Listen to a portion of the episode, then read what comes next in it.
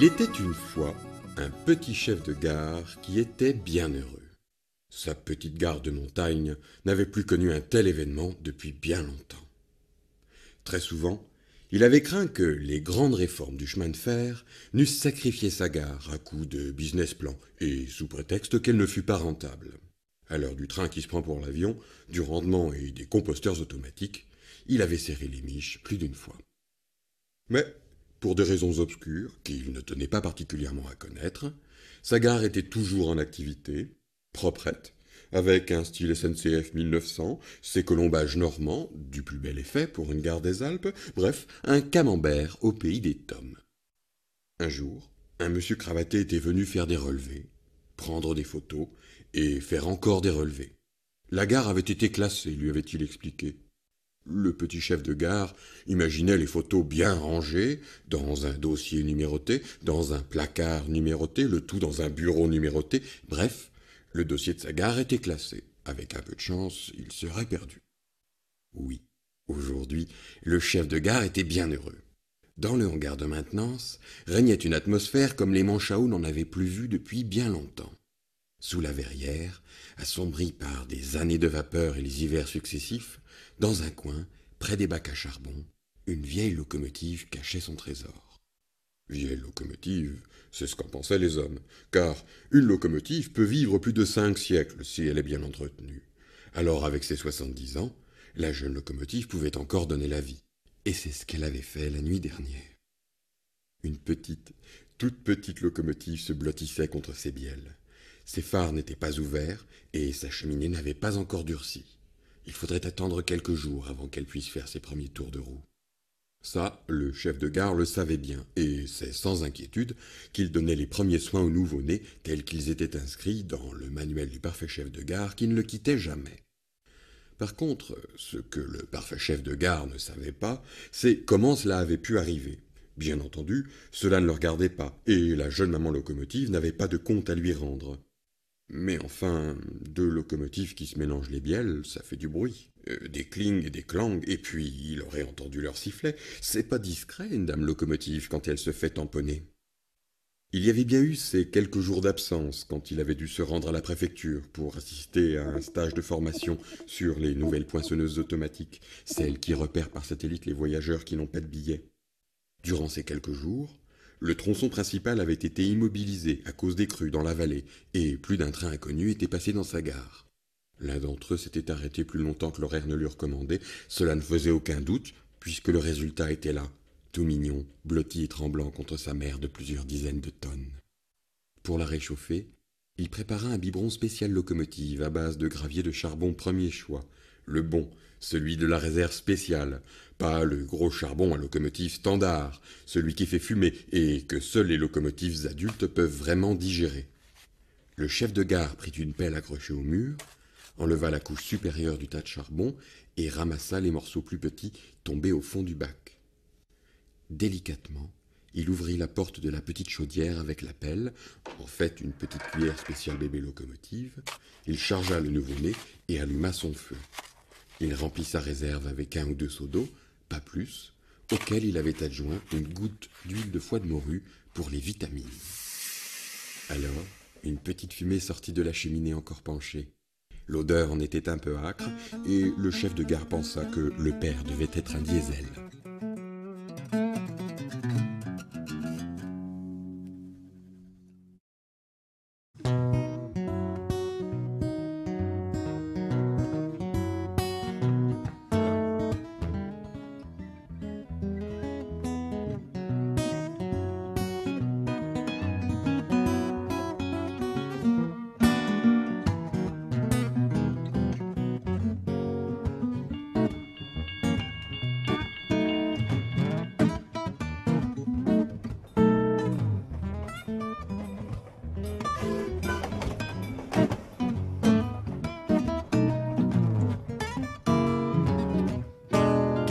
Tard, la petite loco était sur ses roues. Elle suivait sa mère et ne quittait pas son tender d'un iota. Il va falloir lui donner un nom, dit le chef de gare à la grande locomotive qui était maintenant à quai. C'est un mâle ou une femelle? Le problème avec les locomotives, c'est qu'il faut attendre pour savoir, lui faire tirer ses premiers wagons. Si elle les tire avec délicatesse et douceur, c'est une femelle, sinon, c'est un mâle. D'autres méthodes étaient bien envisageables, mais il aurait fallu mettre la petite locomotive sur une tranchée de réparation, et un mécanicien assermenté se glissant alors par en dessous pourrait en déterminer le sexe. Mais le seul entrepôt équipé de la sorte était à la préfecture, il faudrait donc attendre. En attendant d'avoir un nom, elle avait déjà un matricule. À sa naissance, le chef de gare avait téléphoné la bonne nouvelle à la centrale et le préposé aux naissances des trains lui avait posé une drôle de question. Alors, combien a-t-elle de roues? Eh bien, quatre paires, lui répondit le chef de gare un peu surpris. Oui, mais des grosses ou des petites? Une paire de petites roues en avant, une paire en arrière et deux paires de grosses roues au centre. Alors son immatriculation sera 242. Car c'est ainsi qu'on nomme les locomotives.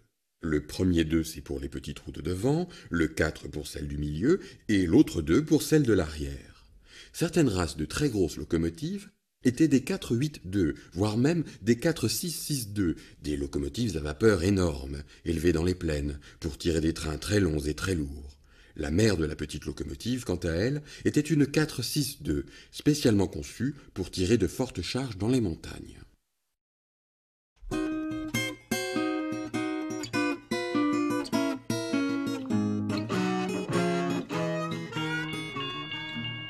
Les journées passèrent, les trains aussi, et la petite locomotive grandit, prit de plus en plus d'assurance. Elle s'aventura même seule jusqu'à la grande jonction, là où toutes les voies se rejoignent dans la plaine. En remontant, elle avait dû pousser sa pression à fond les manettes pour que l'omnibus de 12h04 ne la rattrape pas dans la montée. Arrivée tout essoufflée, elle avait bu longuement à la manche à eau pour retrouver son souffle de vapeur.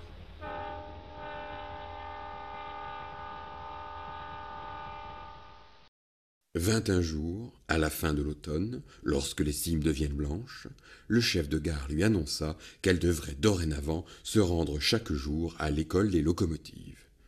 L'école des locomotives? Mais pourquoi faire? Pour apprendre à lire, lui dit le chef de gare. Mais à lire quoi? Les locomotives n'ont pas besoin de lire Bien sûr que si, à apprendre à lire les panneaux indicateurs le long de la voie, et puis plein d'autres choses encore, à reculer par exemple, faire des manœuvres et, savoir tirer les convois à deux. Tu partiras tous les jours à 8h02, tu arriveras à 9h03, soit à l'heure, dit le chef de gare qui avait établi l'horaire. Le lendemain, il faut bien dire que la petite loco n'en menait pas large. Tôt le matin, le chef de gare avait bien nettoyé sa chaudière, révisé ses bielles et purgé son réservoir. Les tuyaux, les rambardes et surtout la cloche de cuivre, tout était nettoyé, récuré et lustré. Sa réserve de charbon remplie pour la journée et ainsi parée, la petite locomotive se mit à quai. À 8h01, tout était prêt, et quand la grande aiguille de l'horloge de la gare bascula sur le chiffre 2, le chef de gare donna un grand coup de sifflet et la petite loco se mit en route.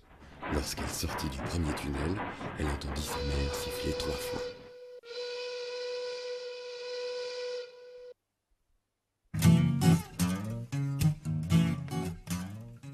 Contrairement aux enfants des hommes, les petites locomotives n'ont pas besoin d'apprendre le chemin de l'école, ni l'occasion d'ailleurs de faire l'école buissonnière. Leur voie est toute tracée. En arrivant à la grande jonction, elle vit les aiguillages se positionner et elle n'eut que le choix de se diriger vers la vallée en direction de la grande préfecture. Plusieurs fois, elle croisa d'autres locomotives. Certaines la saluèrent, d'autres n'en eurent pas le temps si vite elles allaient, et dans les champs qui bordaient la voie, des vaches aux grands yeux avachis regardaient passer les trains avec des airs de vaches avachis. Les rats la guidèrent à travers le paysage et la menèrent jusqu'à la grande gare de triage de la préfecture. La loco était plutôt impressionnée. Tous ces trains ferrés autour d'elle, dès qu'ils s'arrêtent, dès qu'ils manœuvrent, se sifflant les uns les autres, selon un code encore mystérieux qu'elle allait devoir apprendre, somme toute, le monde des locomotives adultes qui travaillent et qui n'ont pas le temps de s'occuper des petites nouvelles qui vont à l'école. Toutefois, la petite locomotive à vapeur attirait quand même beaucoup l'attention des hommes montés dans les trains. Elle avait bien remarqué nez des enfants collés aux fenêtres, faisant un rond de buée et pointant dans sa direction.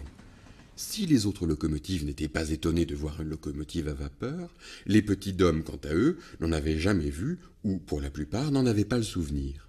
Il faut dire que le temps des locomotives n'est pas le temps des hommes. Les locomotives ne considéraient pas que les locaux vapeurs fussent d'un autre temps, car pour elles, quelques dizaines d'années d'hommes correspondaient à une ou deux années locaux. Alors bien sûr, il y avait plus de locomotives diesel et électriques que de locomotives à vapeur, mais les locomotives entre elles n'avaient pas de notion d'ancien ou de nouveau. Tout au plus, dans la cosmogonie des locomotives, c'est-à-dire leur histoire du monde, les locovapeurs n'étaient apparus que peu de temps avant les autres. Après la vapeur, il y eut le diesel, puis l'électrique. Quelques prototypes curieux firent bien leur apparition en même temps que la vapeur, comme les locomotives à voile, mais quand il n'y avait pas de vent, les voyageurs devaient souffler comme des fous, et il n'y eut que peu de locomotives de ce type. De même, il y eut des locomotives à pédales. Mais les voyageurs qui, encore une fois, devaient y mettre du leur et donner du jarret, mirent le haut là ce type de traction. L'inventeur se reconvertit dans la construction du vélo à 18 places, mais se fit piquer l'idée par l'inventeur du vélo à une place, un dangereux individualiste qui militait contre le transport de groupe. En résumé, le monde des locomotives n'était pas celui des hommes. Ils n'avaient ni la même histoire, ni la même perception du temps.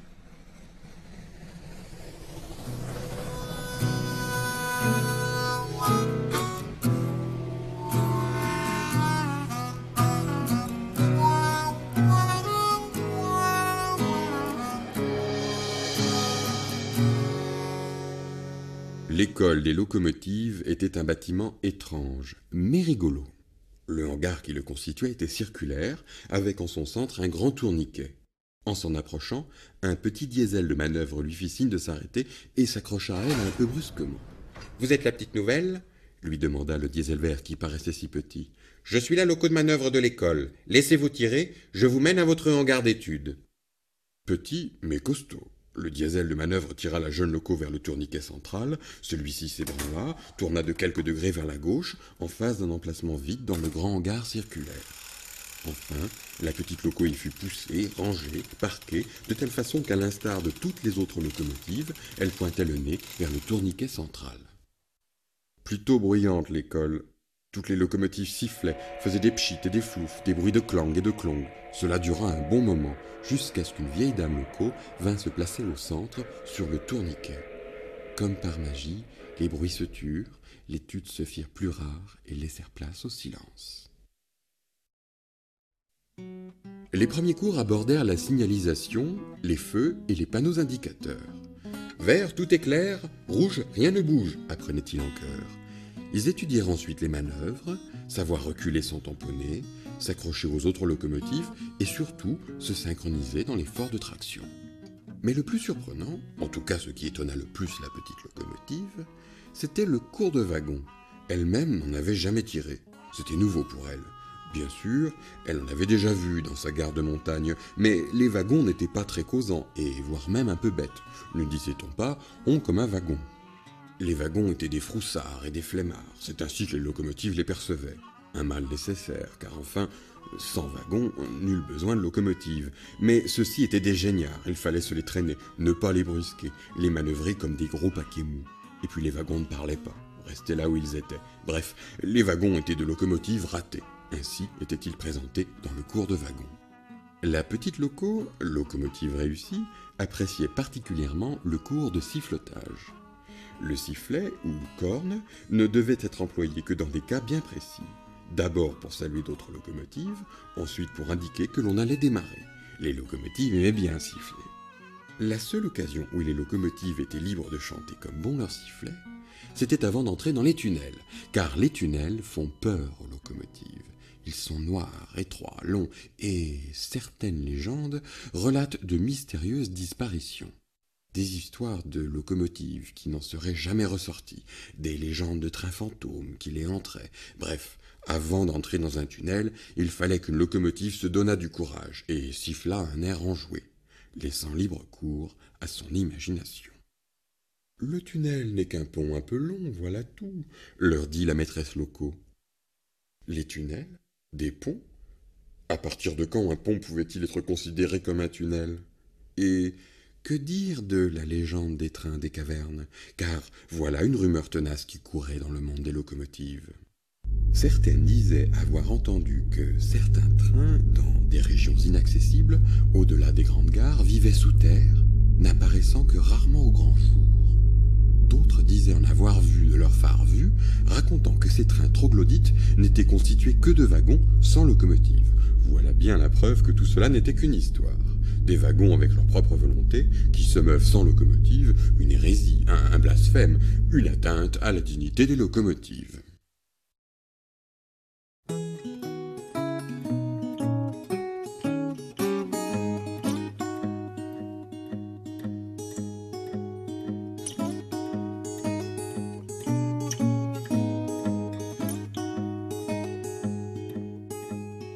Les mois et les saisons passèrent de la sorte, descente et remontée à heure fixe, école, vaches et tourniquets. Mais un jour, une chose étrange se passa. Le chef de gare qu'elle avait quitté le matin était encore dans la même position le soir venu. Était-il resté ainsi toute la journée, le sifflet à la bouche, agitant la lanterne pour donner le signal du départ? Les hommes sont bizarres, pensa la loco. Elle avait déjà remarqué, autour de la rotonde, que les tâches des hommes étaient particulièrement bien distribuées, mais toujours immuables. Des mécaniciens, des conducteurs, des passagers, des marchands, rien de bien surprenant que, chaque matin, les mêmes personnes prirent le train de banlieue, routine. Mais que le chef de gare restât dans cette position comme un lampion sur le quai, sans broncher, lui sembla bien intrigant. Tout aussi étrange fut la réponse de la maîtresse locaux quand elle lui demanda ce qu'il adviendrait après l'école. Comment ça, après l'école? Eh bien, tu rentreras à ta gare d'origine Non, je veux dire, après avoir appris toutes les leçons, à quelle tâche serais-je affecté? Mais à aucune autre tâche que celle de te rendre ici. Que voudrais-tu faire d'autre? Aller à l'école toute sa vie Pourquoi pas? Mais les leçons de sifflet, de manœuvre et de conduite, elle les maîtrisait maintenant. Sa mère aussi restait vague. Elle avait toujours été attribuée à la même gare. Parfois, elle descendait dans la vallée, puis remontait dans le hangar. Faire autre chose lui semblait inutile, puisque c'est ce qu'elle faisait le mieux. La petite locomotive se posait de plus en plus de questions, lorsqu'un beau jour, elle fut la seule à l'école. Les locomotives ne roulaient plus. Tout était immobile, même les mécaniciens, les conducteurs, les passagers et les marchands. Certains d'entre eux étaient même tombés face contre terre ou couchés sur le flanc gardant leur posture de travail.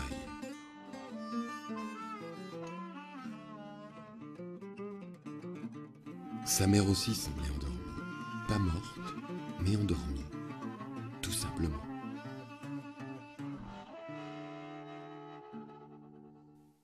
La petite loco fut prise de panique. Le monde autour d'elle s'écroulait. Elle en cherchait la signification, sa signification. Pourquoi était-elle là? Qui faisait-elle? Simplement faire des allers-retours du haut vers le bas et du bas vers le haut, bien limité pour une locomotive. Elle roulait ainsi dans le monde immobile quand les aiguillages n'indiquèrent plus le chemin vers l'école, mais l'entraînèrent dans l'autre sens de la vallée, là où elle n'avait encore jamais mis les roues. Loin, loin, elle roula devant elle aussi loin qu'elle put rouler, perdue et désemparée, si bien qu'elle passa et repassa plusieurs fois au même endroit. Puis soudain, le chemin bifurqua. Il l'entraînait vers un tunnel, un grand tunnel dont la bouche s'ouvrait sur la voie, prête à engloutir les locomotives. Lancée à toute vitesse, elle ne put pas freiner à temps et s'engouffra dans le noir. Ne voyant qu'à quelques mètres devant elle, elle ne sut pas adapter son allure, et quand les rails tournèrent brusquement, elle perdit l'équilibre et bascula sur le côté, immobile. La petite locomotive qui se posait trop de questions s'endormit à tout jamais.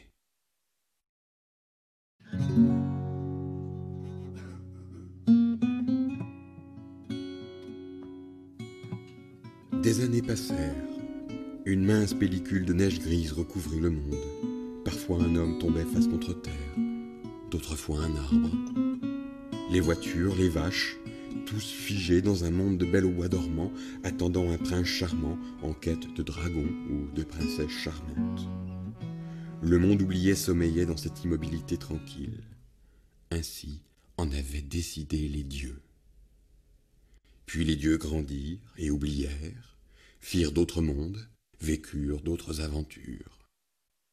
Les siècles des siècles s'écoulèrent, des générations en temps locomotive, jusqu'au grand vent, un vent terrible, avec plein de air, parce que c'était un vent vraiment terrible. Il fit voler toute la neige grise qui emplissait le monde en un brouillard opaque, des bruits, puis des tremblements de terre, et enfin la main de Dieu qui redonne la vie à la petite locomotive. Regarde, papa, celle-là, on l'avait oubliée. Tu as raison, Martin, c'était ma locomotive préférée. Je l'ai eue pour Noël 76. À cette époque, j'avais ton âge. Je m'étais imaginé que sa maman, c'était cette autre locomotive-là, celle qui est dans la gare, dans la montagne. Le petit garçon s'agrippa avec précaution sur le décor de papier mâché fait de grillage à garde-manger et de papier journal collé. Il en sortit la maman locomotive, la replaça sur les rails et tourna le rhéostat du transformateur. Elle est cassée celle-là aussi? Mais non, tout juste un peu grippée. Tiens, je vais nettoyer les voies et lui mettre une goutte d'huile, tu vas voir, elle va repartir comme en quarante. Petit à petit, tout le monde miniature retrouva la vie. Notre petite locomotive, huilée, nettoyée et soufflée avec l'aspirateur, fut replacée sur les rails du train électrique. Elle refit un tour, puis deux, à toute vitesse. Elle gravit à nouveau sa montagne, retrouva le hangar, sa mère et le chef de gare. Celui-ci l'accueillit avec un coup de sifflet joyeux et lui dit Et c'est reparti L'enfant est devenu grand, a eu un fils, qui lui aussi fera vivre notre monde encore un temps. Alors la petite locomotive sut à quoi elle servirait. Elle serait un jouet un jouet de petit garçon ou de petite fille, et petit enfant devenu grand ferait partager sa passion d'enfant à un autre enfant. La vie est un théâtre, un chemin sans terminus, où, poussés par une main invisible, nous accomplissons jour après jour notre destin. Profitons de l'instant, carpe diem. Once I live life of a millionaire. All my money, don't have any care? To mind the friends out for the mighty good time. We both look like liquor, champagne and wine. Then I'll be began to the fall so low. Lost all my good friend that a minute ago. Again, my hand, want a dollar again. I hang up to it, got the echoes green. Nobody will love you when you're down pocket, not one penny. And as a friend, you don't have a many.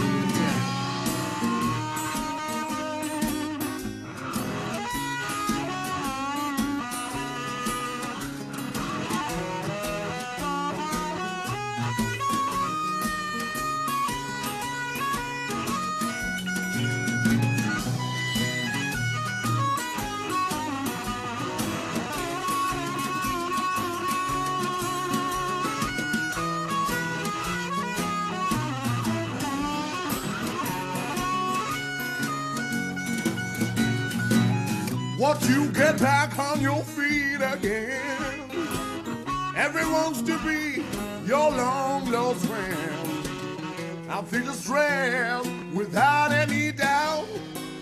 Nobody loves you when you're down and out. Nobody loves you when you're down and out. In your pocket, not one penny. You're in the friend, oh, you don't have many.